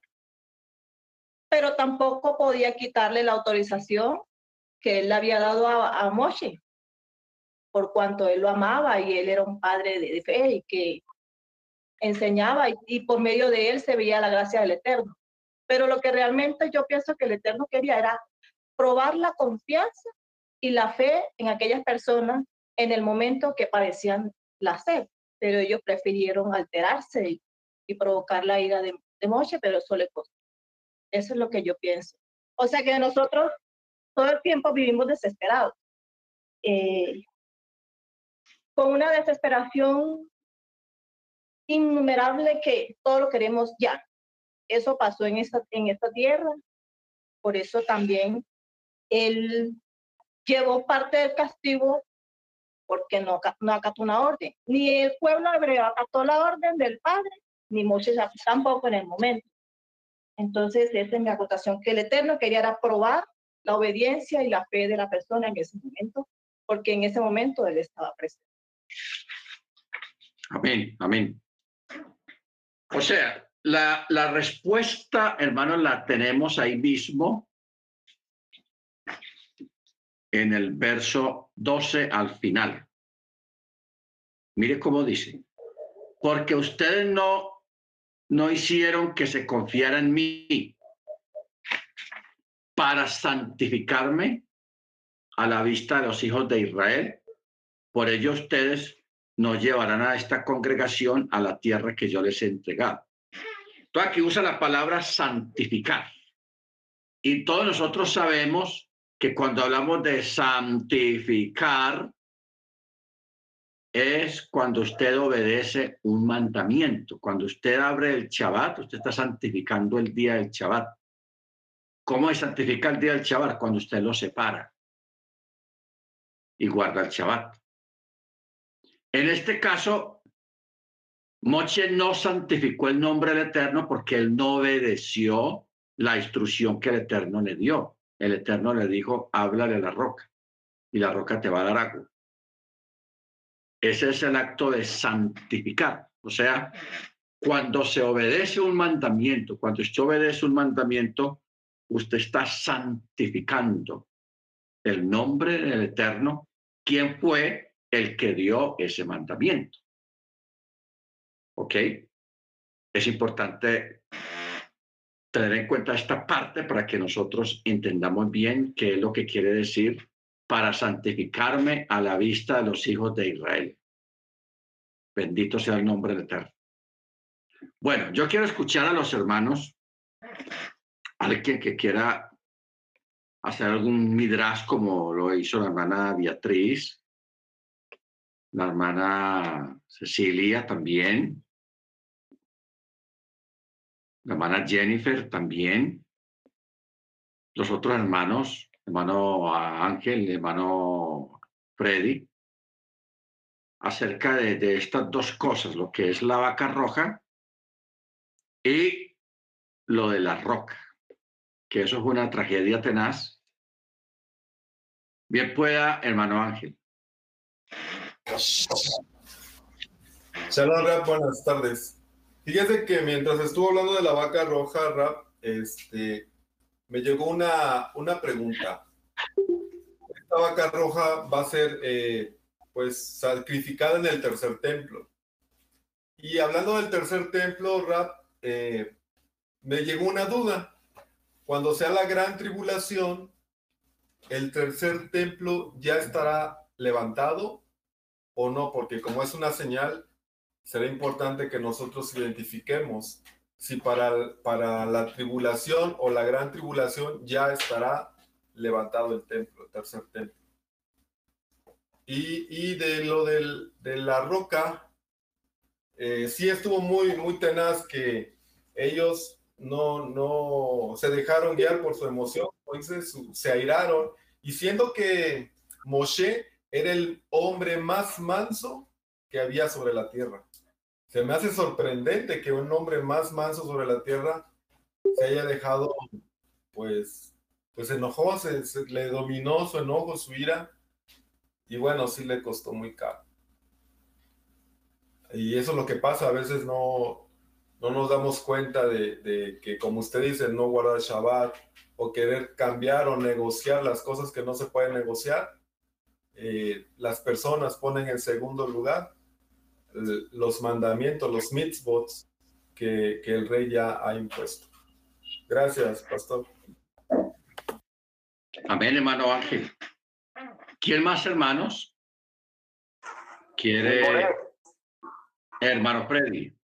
Salón, mi more. Lo que pasa es que eh, mucha gente, o bueno, digamos los sabios o los grandes estudiosos de las escrituras dicen o dan a entender que la Torah eh, tiene como dos o tres versiones. Y lo que hicieron fue hacer esto, more. Es como unirlos en un solo, en un solo texto. Entonces, cuando uno empieza a cuando uno empieza a analizar lo que decía el hermano Ángel en el número 12.3, en verdad Moisés era un hombre muy humilde, más humilde que cualquiera de, que había sobre la tierra, ¿cierto? Entonces, da a entender que unos escribas vieron eso de Moisés. Es como el Evangelio, está escrito, es uno visto por cuatro hombres diferentes, dos de ellos apóstoles, un científico, un médico y el otro bueno, no me acuerdo. Entonces son puntos de vista. Pero bueno, eh, hay, varios, hay varias cosas que anotar. Uno, nosotros a veces queremos enseñar, nosotros, nosotros a veces queremos elevarnos espiritualmente, pero a veces eh, por las emociones no, no, a veces no miramos las consecuencias que trae eso. Porque el conocer más significa que necesitamos darle más a Dios. Hay mucha más exigencia para que el que, que, conoce más que el que conoce menos.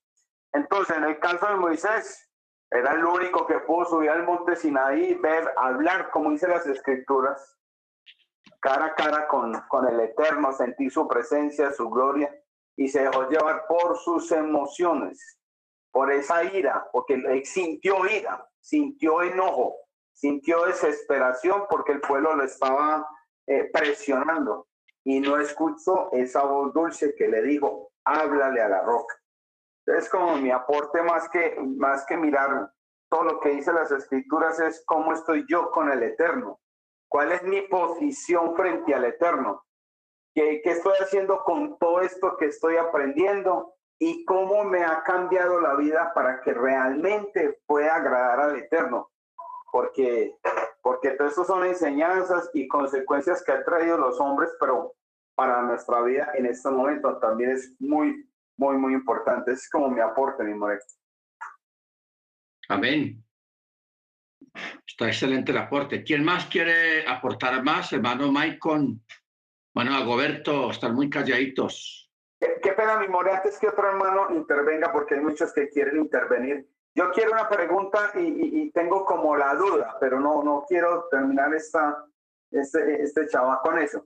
Hermano, eh, eh, cuando la vaca eh, roja es, se consume toda, es decir, se, se quema fuego, y luego aparece el, el, el, toque, el que toque el cadáver de una persona será impuro por siete días, da a entender que es agua limpia en la cual se tiene que purificar la persona y están las cenizas de la vaca roja, solamente se da para, para esta purificación de aquella persona que, que toca un, un cuerpo, eh, el cadáver, o ya no se vuelve a presentar nada más ni morir, o como lo, lo veo ahí, o son dos temas diferentes, porque es que me llama la atención de que se consuma todo y luego las cenizas son llevadas a un lugar limpio, digamos así, mezclados con aguas, y luego aparece que una persona que toque el cadáver queda impuro para el tercer día, se tiene que purificar. Entonces diríamos que esa persona que tocó el cuerpo o el cadáver, mejor el cadáver o el, cuerpo muerto, tiene que purificarse con esa agua limpia mezclada con las cenizas de la, de la vaca bermeja. ¿Es así mi moré? ¿O aquí hay dos, dos, dos temas diferentes? Ok. Primero tengamos en cuenta que la vaca roja era un sacrificio que se hacía una vez al año en Yom Kippur.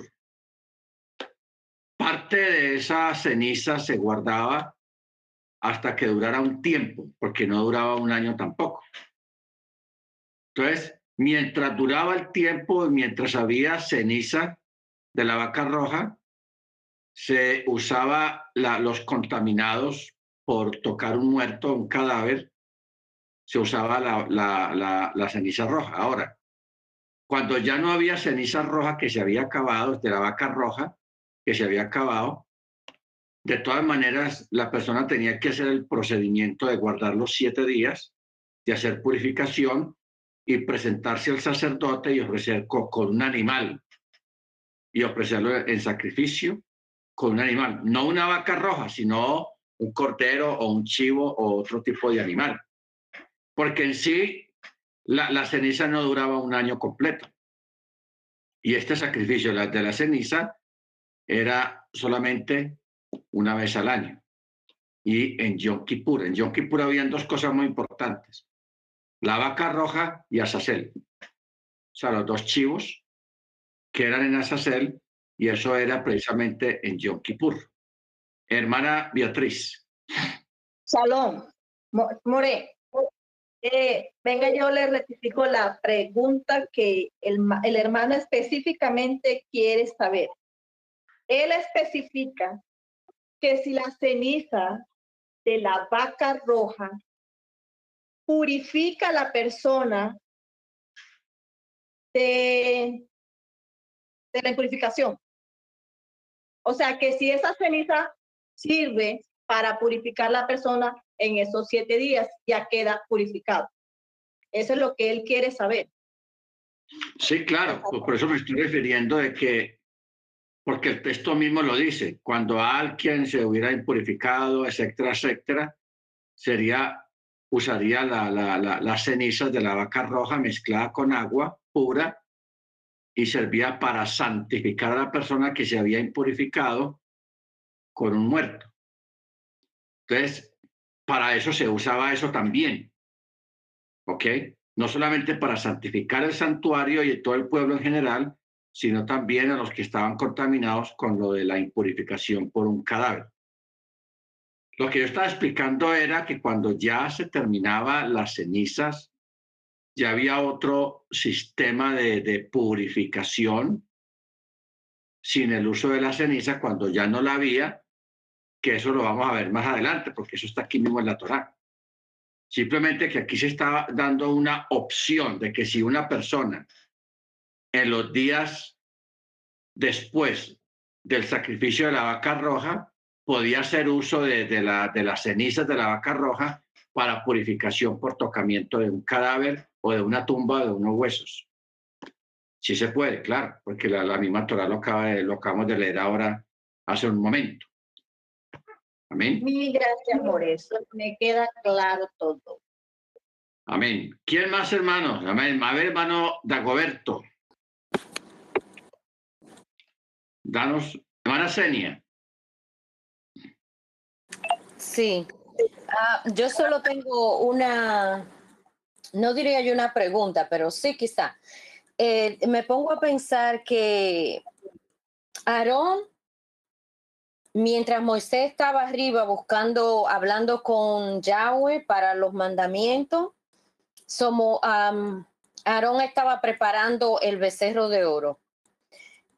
Pero todavía el becerro de oro, él todavía, a pesar de haber hecho eso mal con el becerro de oro, todavía no se le había prohibido entrar a la tierra prometida. Más sin embargo, el, ahora con la, la con tocar, con golpear la roca so, y ser partícipe de ello, porque quien la, la, la golpeó fue Moshe, Moshe, pero al él ser partícipe de ello, ya ahí se descartó, ya para- ah, por lo que veo, el Eterno ya ahí colmó todo.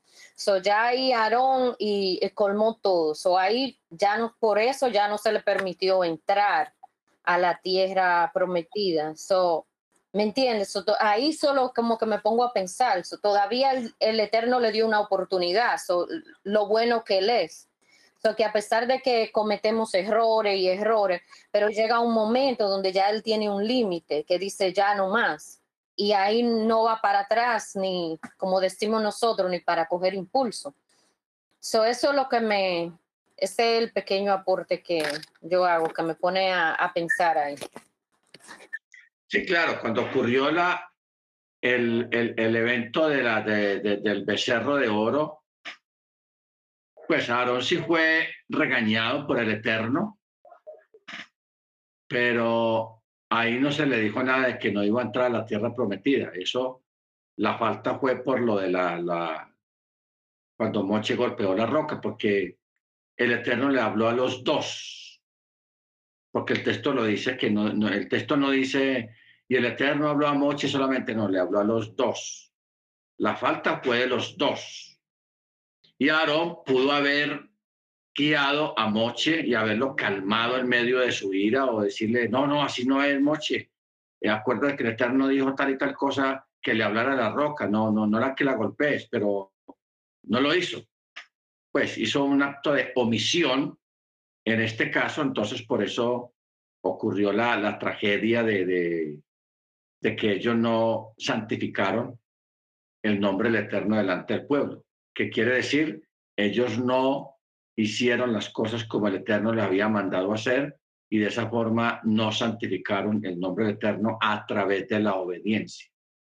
Porque cuando un creyente obedece mandamiento, está santificando el nombre del Eterno a través de la obediencia a un mandamiento. ¿Por qué? Porque Él, el Eterno, es el que dio el mandamiento, no otra persona. Ya cuando hablamos de un mandamiento de hombres, pues se está honrando al que dio ese mandamiento de hombres. Pero cuando se da un mandamiento del Eterno, se honra y se santifica el nombre del Eterno. Amén. ¿Quién más, hermanos, quiere hacer otro midrash, otro comentario, bien pueda? Shalom, bro. Shalom. Shalom, shalom. Dago. Bien. Eh, pues esta, esta paracha, como así como lo son todas, eran tremendas enseñanzas. En esta paracha resumimos que todo apunta a nuestro Mashiach Yeshua. En este caso, el simbolismo que representa la vaca bermeja y que él es la roca, como pues ya se ha mencionado anteriormente con los hermanos.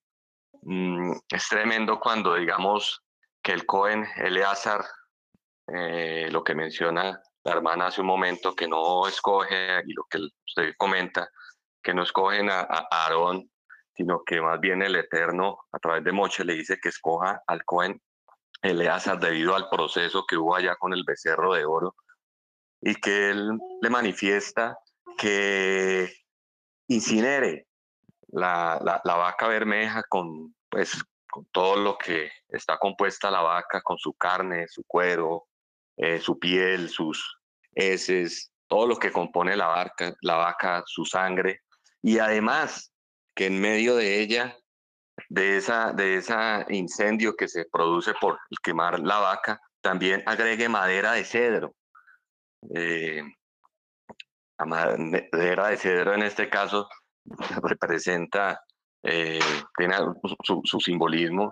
El hisopo, cuando a Yeshua, cuando estaba en ese proceso, le fueron a ofrecer también a él para que bebiera eh, sangre, eh, perdón, agua con, con vinagre y que él no lo quiso recibir. Y el hilo carmesí, que representa realmente los pecados del pueblo. Lo que el hermano hace un rato preguntaba de que por qué la vaca, la vaca era roja, era bermeja. Pues eh, debido a que el Mashiach representa que llevó nuestros pecados, ese color rojo, como usted lo manifestaba con la respuesta que le dio al hermano, el color rojo representa el, pecado, realmente, nuestro, nuestras iniquidades. ¿Y quién la llevó en este caso? La vaca bermeja. ¿Y qué representa la vaca bermeja? A nuestro Mashiach Yeshua. Si leemos allí en, en Hebreos 13:12, tremendo. Cuando dice en Hebreos 13:12, si todos lo, lo pueden eh, revisar, yo lo leo aquí de la Biblia Kadosh, dice, así también Yeshua, voy a leer desde el 11, porque el Cohen Hagadol trae la sangre de animales al lugar Kadosh Kadoshim como ofrenda de pecado, pero sus cuerpos son quemados fuera del campamento. Así también Yeshua sufrió la muerte fuera de la puerta. ¿De cuál puerta? Fuera del templo. Para apartar a la gente mediante su propia sangre. Tremendo esto cuando eh, relacionamos, hacemos el paralelo de la paracha que estamos leyendo ahorita con nuestro Mashiach Yeshua, que él fue llevado fuera del campamento, al monte de los olivos, en donde fue el crucificado y llevó nuestros pecados. Él es el sacrificio perfecto y Baruch Hashem porque nos permite estudiar las parachá y vemos cómo es esas parachá el espejo del Briharashá y que todo se cumple en nuestro Mashiach Yeshua. Que Él es la roca, la roca de la salvación. Según los, los sabios dicen que Él fue la roca que también cuando Agar estaba en el desierto con Ismael, que ya estaba a punto de morir el muchacho, fue la roca que le dio de beber al muchacho también. Entonces, esa roca es nuestro Mashiach. Él es el que nos da la vida, la salvación y perdonó nuestros pecados. Y para concluir, como dice también nuestro Mashiach, que si vamos a Él no tendremos nunca sed jamás. Entonces, pues ese es mi aporte. Amén. Gracias, hermano. Sí, porque está este texto aquí de, de Hebreos 13 está hablando de Azazel. Por eso dice, eh, padeció fuera de la puerta, que representa a Azazel cuando fue que era echado del templo, llevaba al desierto y allí moría el animal. Entonces, por eso el escritor al libro de los Hebreos dice, también Yeshua, para santificar al pueblo por su propia sangre, padeció fuera de la puerta. Y dice el verso 13, salgamos pues a él, fuera del campamento, llevando su oprobio. O sea, que nosotros también llevemos el oprobio que llevó Yeshua a través de la paciencia, de soportar pues las vejaciones y la persecución y todo eso que viene. Porque ya en el verso 14 ya remata diciendo, porque no tenemos aquí una ciudad que permanece, sino que buscamos la que está por venir, o sea, la nueva Jerusalén. Bendito sea el nombre del Eterno. Esto está tenaz. Muy bien, hermanos. Vamos a, prepararnos ya para despedirnos, para hacer el cierre del Shabbat.